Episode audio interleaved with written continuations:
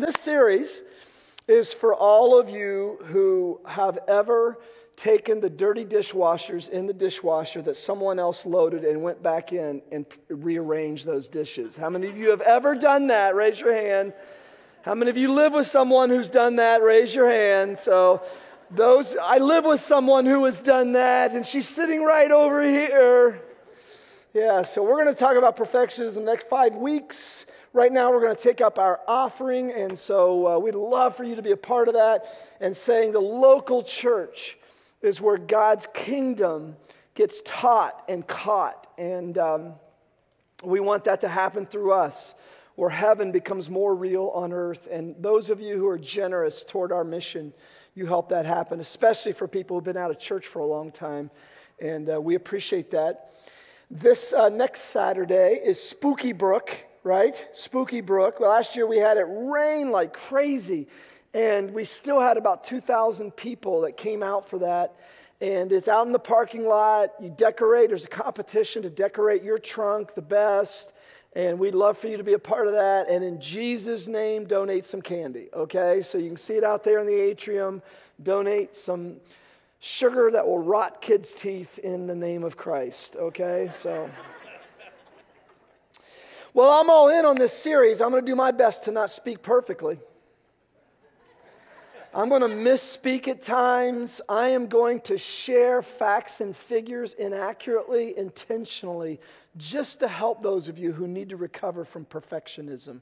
And you're going to leave every weekend of this series going, man, that was so imperfect.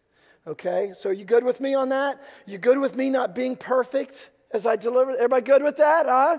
So my voice is already going bad, so you already have that going for you, okay? Now, why is this important? One of the reasons is the context of this kind of a series, and that is most of us here in this room right now live in the perfectionism petri dish called the suburbs. How many of you live in a suburb? Raise your hand. You live in the breeding grounds of perfectionism. And we all have our burb story, don't we, of where we came to, oh my gosh, what has happened to me? You ever had that, you ever had that happen where you go, what has happened to me? The burbs have taken over my soul. I grew up in the country. And we didn't fertilize our lawn. Are you kidding me? I mean, there were 17 different grasses growing in our yard. And if we, if we raked the leaves, it was so we could put them in a pile and jump in them. We never raked them to the curb. But I remember when I moved to Centerville, like, what the heck? You rake your leaves to the curb? Just let them rot in the grass. Who, who wants to do this? And I remember distinctly my moment of hitting bottom, hitting suburban bottom. And uh, we were living in Springboro at the time, and there was a lady in our neighborhood who was letting her dog do its business in our yard. In our watered, fertilized yard that didn't need any more fertilized. And so uh, one day, I don't want to say I hid in the bushes, I just kind of bent over a little bit in front of our bush, behind our bushes in the front yard because I knew when she came for her walk and um, I didn't really hide, but I jumped out from the bushes when she came. I kid you not. And she, I remember the spot where she would let her dog do its business because, you know, once a dog does it once, it wants to do it twice, three times. And so she does that. I jump out and I said, Ma'am, why are you letting your dog go in our yard? And she looked at me. She said, Are you Charlie? I go to Southbrook, she said. And she did. She used to go to Southbrook. She doesn't anymore. I don't, I don't know what happened to her. And do you have your perfectionism petri dish called the suburbs moment where you go, oh, really? I've made this so important. I mean, this is really, I've made this important. Well, we probably all do, or we're in denial about it, those of us who live in the suburbs. So today, we're going to start a series on something that states that perfection is not the problem with perfectionism. You know that? Perfection's not the problem. What's the, the problem is the condition of our souls. And I want to start this out by making two statements from maybe one of the most famous passages in all the Bible. And ironically, you have heard this passage if you've ever been to a wedding, which is really ironic that this passage is about the imperfect realities of life in light of the divine love of God. And it's, it's usually read at weddings where everything has to be perfect, right? That's why I always intentionally mess up at the beginning of every wedding I do, just to relieve everyone of the pressure of this being a perfect event. No, I don't do that, but sometimes I do it accidentally. Verse 9 of 1 Corinthians 13 For we know in part, and we speak in part. The word there for speak means prophesy or preach. What, what I'm doing now. He said, even when, for me up here, whenever, listen, whenever I talk about God, remember this, okay? And whenever anybody talks about God, there is a sense in which we're using a glass of water to explain the Pacific Ocean. Okay? So whenever we, whenever we preachers get too cocky about what we know about God, just remember that, okay? All of us have an imperfect understanding of God and, and his ways. He's been revealed to us, we believe, through his son Jesus, so that we can know God, because Jesus said, If you know me, you know God. But it's still in part. Verse 10 But when perfection comes, what is in part will disappear. There's going to come a day when the perfect love of God envelops all the fallen realities of this world and that which our souls have longed for will be reality. You see, perfection, Southbrook, is not the problem. I believe, as a matter of fact, that your soul was made to long for perfection. Your soul was designed. Solomon put it this way in Ecclesiastes he says, God has placed eternity in the heart of men and women. That God has this reality that is in your soul that only He can fill that. And so the problem isn't our longing for perfection. The problem is, in the words of the old country song, we are looking for love in all the wrong places. That's right. The problem with perfectionism is its idolatry. It's looking for validation, it's looking for worth, it's looking for approval, it's looking for esteem in ourself usually and via others. And this is why God said, Don't ever put another God in front of me. He didn't just do that because He said, You know, I don't want you wasting time carving wooden things. He said that because He knew that our hearts long for God and will never find their rest until we find our rest in His love. So there's going to come a day when that happens, but that's not, today is not that day. When I was a child, I talked like a child, I thought like a child, I reasoned like a child. When I became a man, I put the ways of childhood behind me. What we're going to discover in this series is perfectionism is really the same child crying out for approval and love, crying out for esteem. Tell me I'm worth taking up space in this world. Tell me I'm worthy of being loved. Next verse. For now we see only a reflection as in a mirror, which I think it's really interesting that Paul used that in light of this talk about perfection, because perfectionists, when they look in a mirror, all they see is what? The imperfections. But then we shall see face to face. Now I know in part. Then I shall know fully, even as I am fully known, which is just awesome. Now read these last three lines with me, Southbrook, because this is where the whole series ends up. And now these three remain faith, hope, and love. But the greatest of these is love. And if you want to have a, hey, where are we ending up with this series? This is where we're ending up. The word there is agape, it means the divine love.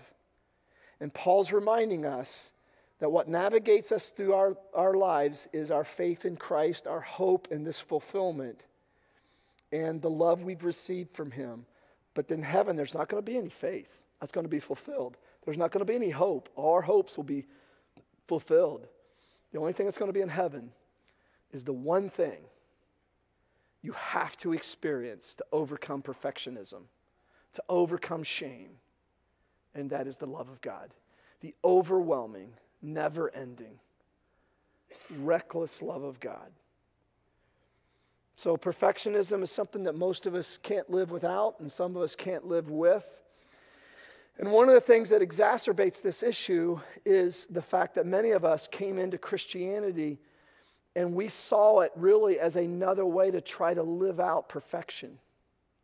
And so becoming a Christian didn't help this any. Because our understanding of Christianity is that you behave a certain way and you talk a certain way and you dress a certain way and you walk a certain way. And if you fulfill those ob- objectives outwardly, then you will be perfect and you will be worthy of acceptance now in this subcultural category called the church. I remember when Jeff Van Vonderen compared this, and I'll contemporize his imagery. Let's say that today I come up to you and I say, I have an iPhone 20 for you. It's a free gift. It's a free gift an iPhone 20. Now, I imagine what an iPhone 20 will be is it, it's this chip embedded in your hand. You go like this, and it just pops up, right? And it just, uh, that's probably what it'll be. And so, oh my gosh, this is unbelievable. This is this free gift that you have graciously given to me.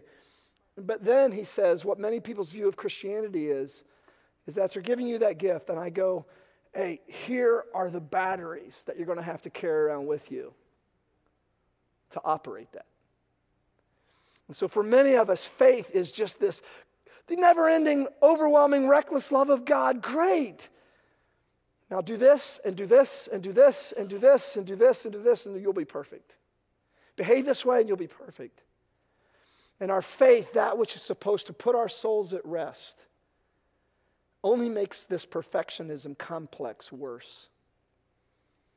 And I, I, for one, am here today to tell you that I have been down this journey. I am a perfectionist, I'm a shame based person in recovery, and I can relapse so fast it'll make your head spin.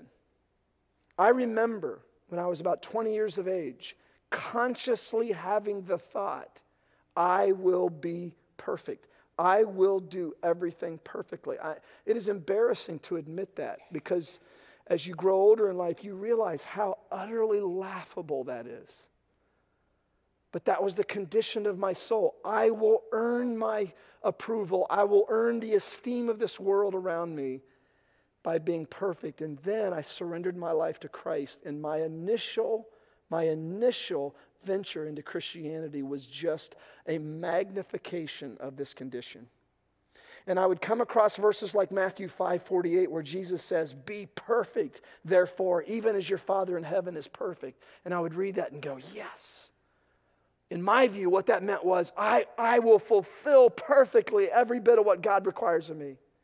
Or I would come across 2 Corinthians 13 11, which says, aim for perfection. And my, my misunderstanding of that is, oh, yes, I will aim for perfection. And it just led me down a path, as it has many of you, into just fatigue, a soul depletion that brings us to the point of today. And that is, there is a better way. And we're going to learn about that way during this series. We're going to learn about the way of Christ, which is a way in which we realize it's actually our imperfections that lead us to his love. One of my favorite comedians is Steven Wright, and he put it so well as only he could. I used to be a perfectionist, but I'm trying to improve. He said, I'm a perfectionist with a procrastinator complex. Someday I'm going to be awesome. And how many of us think that way? One guy, in denial of his condition of perfectionism, asked the question How can I be a perfectionist when I can never get anything right? Ah, that's it. Nothing's ever good enough. Look at these definitions of perfectionism. It's a mindset that regards anything short of perfection as unacceptable. Now, here's what's interesting about this series we're going to talk about striving for excellence. Because many of you are in professions that demand really, some, some professions represented here this morning, they, they demand an aim for perfection, don't they? How many of you want to get on board a plane today and they say, We want you to know that our pilot grades as a C plus in landing airplanes? I mean, you're not going to do that. I mean, there, there, there are some professions, I don't want you to be 99% on landing airplanes. How many of you would go into a maternity ward and they say, Well, before you come in, I want you to know we have an 83% success rate in matching mothers to their babies after they're born. No, nobody does. I mean, how do you live that way? Because some of you are in professions where, hey, if you're doing heart surgery on me, don't mess up, right? But this begins to bleed over all our lives. And this becomes the paradigm through which we see life. Only perfection makes things acceptable. And I, I just, uh, if you watch for this, you'll see it. There are two, two illustrations of this. One is a while back, I'd gotten this watch. It's an Apple Watch, and, and, I, and I have these real perfectionistic tendencies. And the first week I got it, I was helping Austin move, and I scraped this watch on the door frame of our house. And so this watch has this horizontal line scratch right across. And it just drives me crazy, okay? I mean, I just can't handle it. And I, I, I, seriously considered I'm going to return this watch. I want to get the face replaced. Instead, I said, okay, this is, this is good for me. this is good for me. About a year ago, I got a car. It was 2016 Honda Accord, 30,000 miles on it, in perfect condition. The first week I got it, I, it, it, it sits kind of low, and I went too, too wide on a turn, and I just scraped the lower left of the bumper on a, a curb.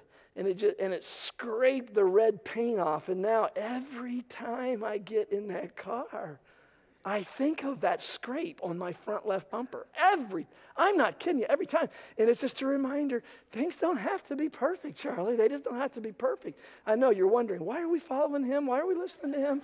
But, yeah, but but this this thing will just destroy your life. I'll show you why in a minute. Here's here's the second definition.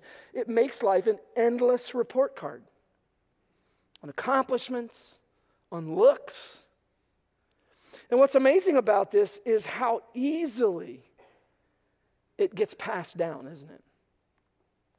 If you're new here today, we talk a lot around here about how, how challenging parenting is. It's even more challenging than you think it is, isn't it, parents? If you're not one. But one of the things that makes this challenging is in the suburbs, there's such an illusion of perfectionism, and it easily gets communicated to our kids that you're only really going to fit in if you're perfect.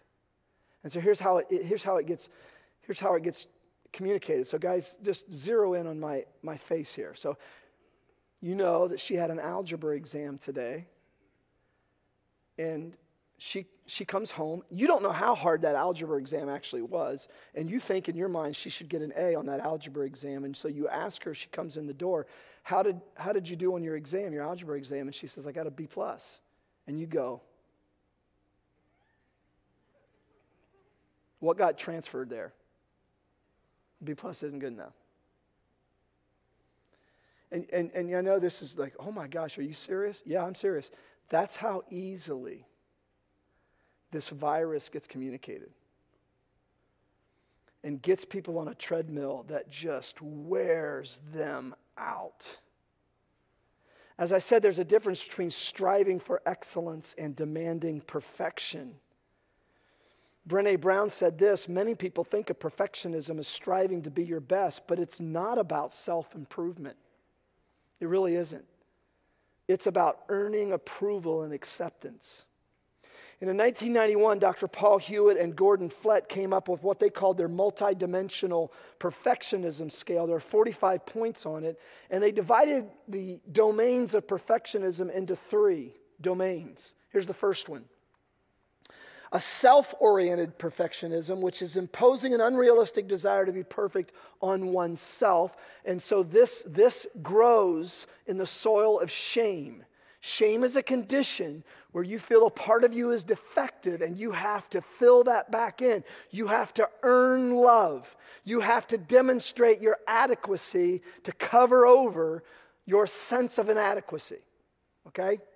Number two, an other oriented perfectionism, imposing unrealistic standards of perfection on others.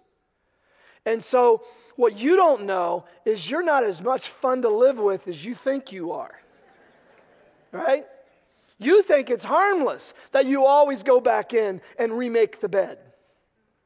You think it's harmless that you go back in and rearrange the, the dirty dishes in the dishwasher. I mean, you think that's harmless, but what it just breeds is a lack of unconditional acceptance that I'm not good enough. And number three is, is socially prescribed perfectionism, perceiving unrealistic expectation of, expectation of perfection from others. And this is powerfully deadly because this is when, if in any way you disrespect me, you fail to affirm my worth in any way, it may be I didn't really see you. Like if I see you in public and I don't have my glasses on, I'm not blowing you off. I can't see you if you're more than six feet away from me. But, but that may, oh, that, that may offend you.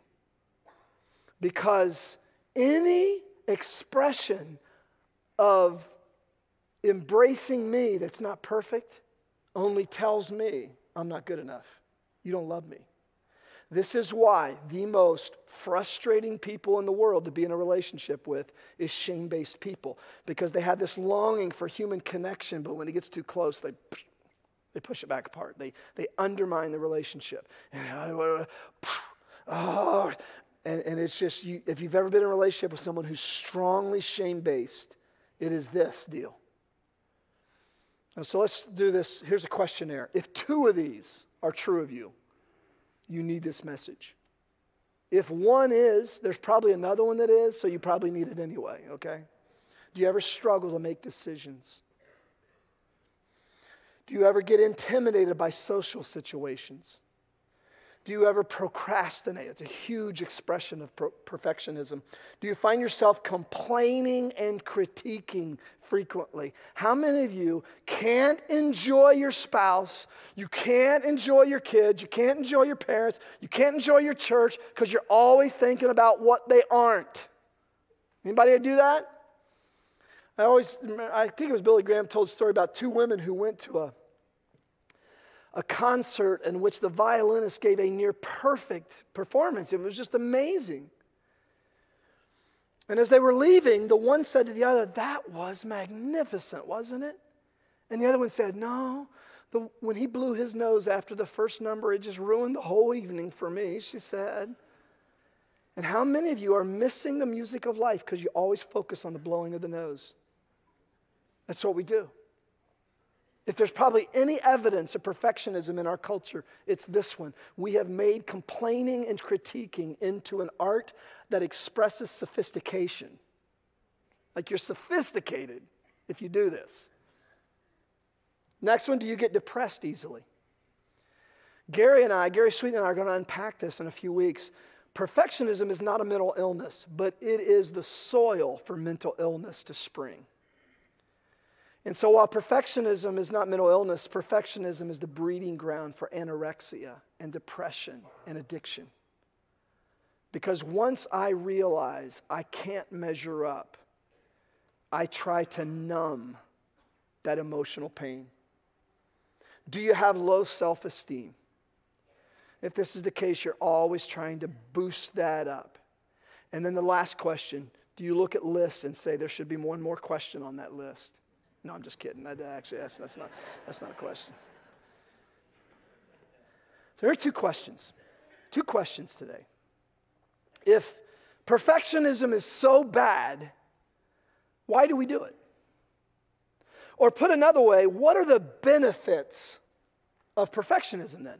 I mean, if it's so deadly for the soul, why are, on average, in the suburbs, 80 to 85% of you actually living in this state? Why? Why am I not the only one who needs this? Well, the perceived benefit of perfectionism is safety.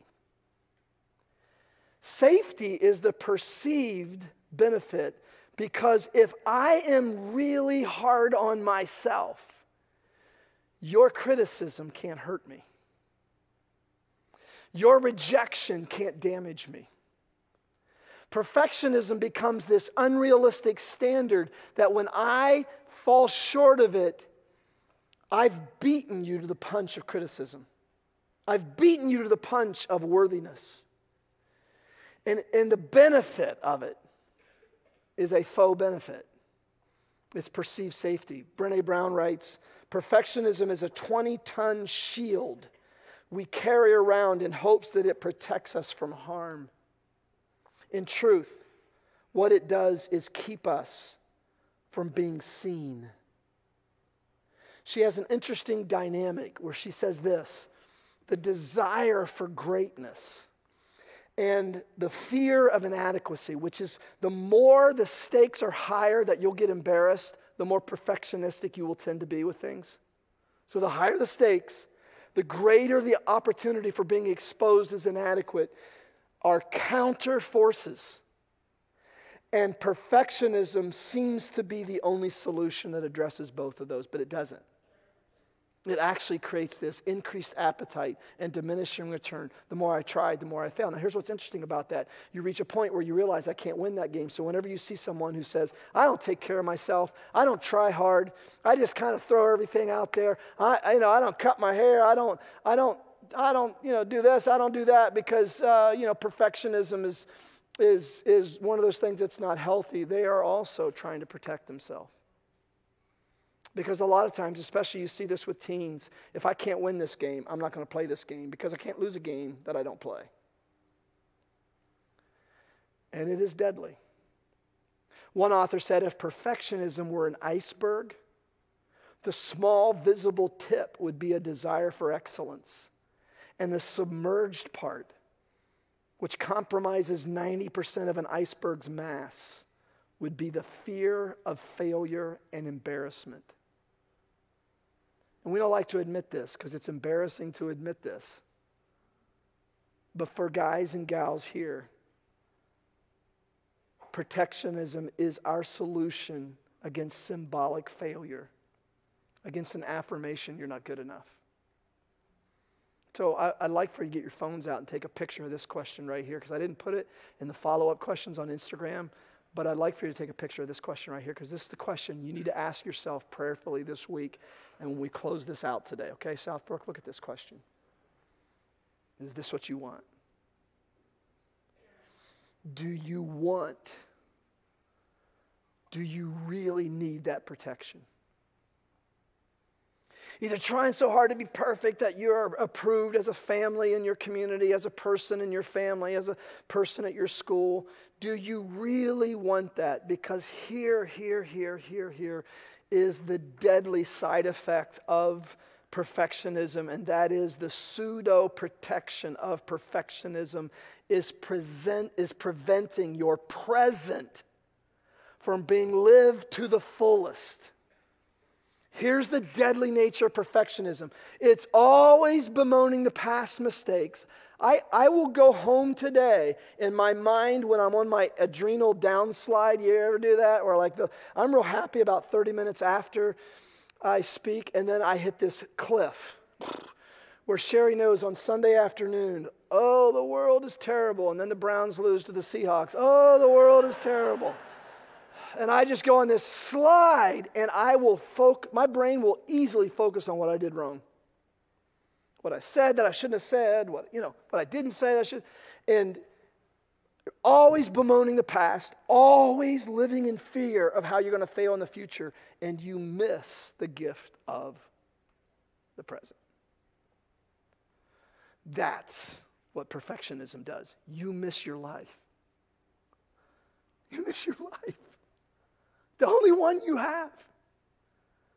And you'll look back and say, I was always regretting. We taught our Players Box students this week that self discipline weighs ounces, but regret weighs tons. You always have these tons of regrets, and you always have this, this increased interest of the weight of failure in the future that you fear, and you never live the present. And this is why I think Rachel Hollis and Lysa TerKeurst and Shauna Niequist are hitting a nerve in their writings. Because as women, they have come to grips with the fact that there's going to come a day when, yes, you're not thin enough, and you're not smart enough, and you're not fill in the blanks enough. But in the words of Shauna Niequist's title to her book, Present over Perfect, that it's enough, that God's love for you is enough. And when you experience that, when you get lost in the love of your Heavenly Father, you live in the present. Because guess what? He's here right now. And He loves you just as you are. He loves you just as you are. Jeff Van Vonderen, in a book that changed my life in 1992, I read his book, Tired of Trying to Measure Up. It took me about 19 years to really get it, but that makes me normal too. And he told about the last conversation he had with his dad before his dad died. He said, Dad, is, is there, are there any things in your life you wish you could do over again? And his dad said, Yeah, I think there are three. One of them had to do with career, about his career, one of them had to do about his involvement in their community. But the third one was this He said, Son, I wish I would have let myself enjoy your kids more and let your kids be kids. Let my grandkids be kids. And Van Vonderen wrote, This was the one that brought tears to his eyes and to my eyes as well. Some grandpas play with their grandkids, teaching them about birds or plants or airplanes or football, joke with them, or just enjoy watching them. My dad honestly spent a lot of his time with my kids, fixing them, correcting them, and shaming them. And when they couldn't act adult enough, he avoided them. And then he died. And now he's gone. And they're left with only two positive memories of fun times with my dad. And I know that's kind of a downer story, but I want you to know the seriousness of this. It's pretty serious, isn't it? Is there a place of safety from which life can be lived? I believe there is. As a recovering perfectionist myself, I believe there is. It is the never ending, overwhelming, reckless love of God. There's a verse in Psalm 18, verse 4, that says this As for God, He is perfect in all His ways.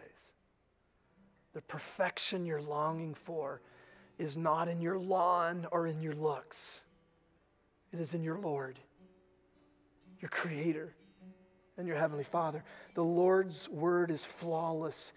He shields all who take refuge in him. Amen? You want protection? You don't need perfection. He is your shield. So that you can then live out a vulnerability that creates an interface of connection with the people in your life. And you live your present to the fullest. Right now, right here, right now. So I'd like for you to do something, Southbrook. If you're holding something in your hands right now, I'd like for you to put it down. Just nothing in your hands as a symbol. And then put your hands open on your lap. Bow your head as the team leads us in this song based on Psalm 18:4. Let's bow.